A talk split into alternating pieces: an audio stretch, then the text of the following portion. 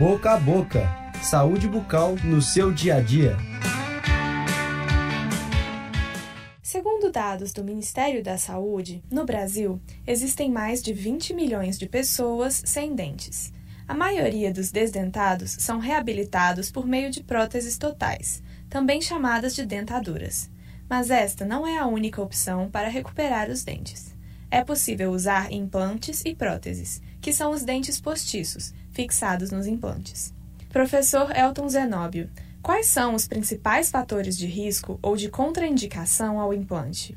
Existem fatores sistêmicos que são relacionados à saúde do paciente e fatores locais relacionados à região da boca onde o implante vai ser colocado. Entre os fatores sistêmicos que geram maior risco de perda ou complicações para a cirurgia de colocação dos implantes estão o diabetes, o tabagismo e a osteoporose. Associado a essas doenças está o uso de medicações que interferem na cicatrização e no metabolismo ou funcionamento ósseo. Em relação aos fatores locais, os mais comuns que interferem ou impedem a colocação de implantes são a altura e a espessura óssea além da presença de estruturas nobres, como inervações, vasos sanguíneos e o seio maxilar. Os nervos e vasos sanguíneos podem interferir no planejamento para a colocação dos implantes. Alisson Ramos, o que pode ser feito em relação aos fatores sistêmicos?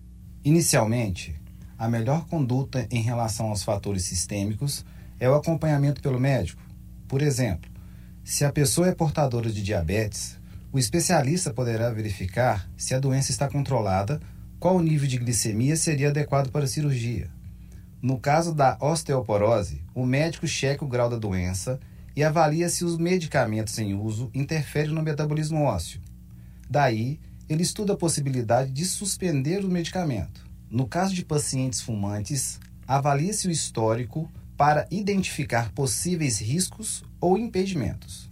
É importante destacar que todos esses fatores sistêmicos podem interferir na longevidade e no sucesso do tratamento. Por isso, um exame clínico bem feito poderá mostrar ao dentista o melhor caminho e a melhor conduta. Professor Elton, quanto aos fatores locais, como lidar com eles? Bom, os fatores locais precisam ser divididos de acordo com a sua complexidade. Existem diferentes tipos de enxertos ósseos para atender diferentes necessidades.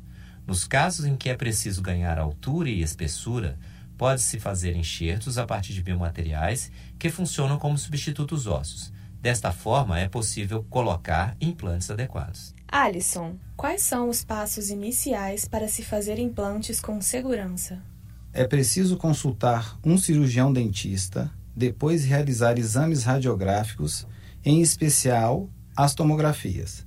Além deles, é fundamental fazer guias cirúrgicos que são obtidos a partir de moldagens e modelos feitos pelo implantodontista ou pelo cirurgião dentista antes das cirurgias.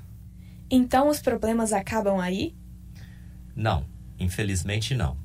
Existem fatores que se somam ou ampliam o risco de perda dos implantes e das próteses sobre os implantes criando ou aumentando os problemas iniciais. E quais são eles? Após os enxertos ósseos, é preciso verificar se houve o ganho necessário de altura e espessura óssea adequadas para a colocação dos implantes. Também é necessário fazer o acompanhamento dos pacientes com doenças, como mencionadas aqui. Fazemos isso após o tratamento para verificar se houve alguma alteração anormal. Outros fatores de risco importantes são a má higiene bucal e o apertamento dentário. Todos esses problemas devem ser monitorados rotineiramente pelo cirurgião dentista. Se você tiver dúvidas sobre o tema do programa de hoje, entre em contato pelo Facebook do Departamento de Odontologia da PUC Minas. E se você tiver perda de dentes isolada ou total, é importante procurar um cirurgião dentista para uma correta orientação. Este é um projeto de extensão do programa de pós-graduação em odontologia da PUC Minas, em parceria com a Faculdade de Comunicação e Artes. Este episódio foi criado e apresentado pelo professor Elton Zenóbio e pelo mestrando Alisson Henrique Ramos. Gravado em setembro de 2017 no Laboratório de Áudio da PUC Minas, com apoio de Marcelo Tosi, Clara Costa, Wesley Diniz e da professora Yara Franco. Eu sou Marina Morégula, estudante do curso de jornalismo.